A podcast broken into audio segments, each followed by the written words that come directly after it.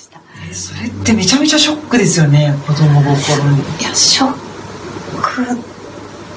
でもなくて、えー、何かはいやっていうか そういうこまあで徐々に結局あの分かっていただいてお友達になっていくっていうような、まあ、過程を、もうなんとなく分かっていたのか、それはあまりショックではなくて最初はそれはなんか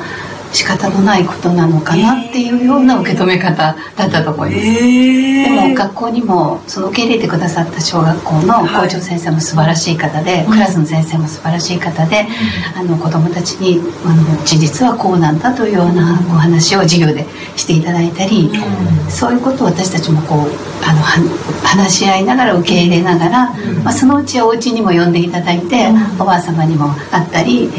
おばあちゃんが口聞くなって言ってたっていうことを言われたこともあって、えー、でもそのおばあさんとお会いできて、えー、あのお話をしたりもう最後は本当涙ながらにお別れをしてあの沖縄をあの離れたっていう思い出も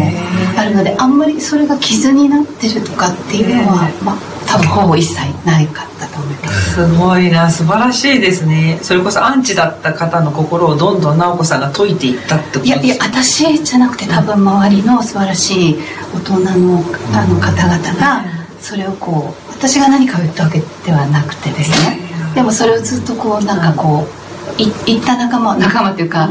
のえーと、クラスにも何人もいたので、その子たちとあの、まあ、話し合いながら、やっぱりそういうお互いの傷を、なんかまあ私たち傷ってないかもしれませんが向こうが受けた傷をあの待ちながらそれがまあ溶けていくような感じっていうのは今でもなんかすごく先生方も最初はすごく、まあ、先生によってはちょっと、あのっていう方もいらっしゃったんですが、本当にそのうちだんだんただ本当復帰後すぐでしたからいろんな思いがあったのかなっていうのをなんか共に感じ合えたあの1年3か月だったへえそうだったんですね。すごいですね。このたおやかなキャラクターできっと周りの心を溶かしていったんじゃないかと私は想像しますけどね。それで、えー、直子さんは上島義雄さんの奥様でもいらっしゃいますがどこで出会ったんですか？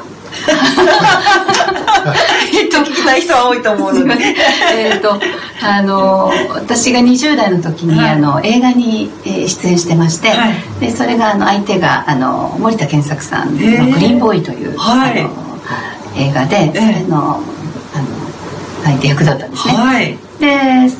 それで森田さんとの,、の交流が今でもございまして。そうなんですね、はい、全千葉県知事ですよ。そうです。はい、で奥様が熊本の方で私鹿児島なので、えー。はい、同い年でしたから、すごく仲良くなりまして、あの新婚家庭に行って一緒にご飯食べさせてもらったりとか、はい、すごく仲良くしていただいていて、であの森田さんと上島義郎主人も、あの交流があって、たまたま森田さんが主催された、あのパーティーに、私も呼ばれて、主人も呼ばれて、行っていた先で出会った。へえあ意外なところで出会われたんですね。そうですね。で主人はなんか言っていいのか分かりませんが。許していいのか他の方を紹介していただくようなセッティングになっていて私はそういうことはなかったんですけどあのえっ、ー、とそしたらなんかあまりうまくいかなかったらしくて なんかこう壁の穴みたいななんかあの本当にお酒を一人でこう飲んでるなんかところに私がちょっと遅れて行きまして、はい、そしたら森田さんが「奈緒ちゃんちょっと、うん、ちょっとお相手して」って「ごめんね奈緒ちゃん」って「よろしく」とかあの孤独な男性のお相手をしてましたって。言って。だからもう1時間ぐらいしかいなかったんですが、うん、主人としかお話しせず、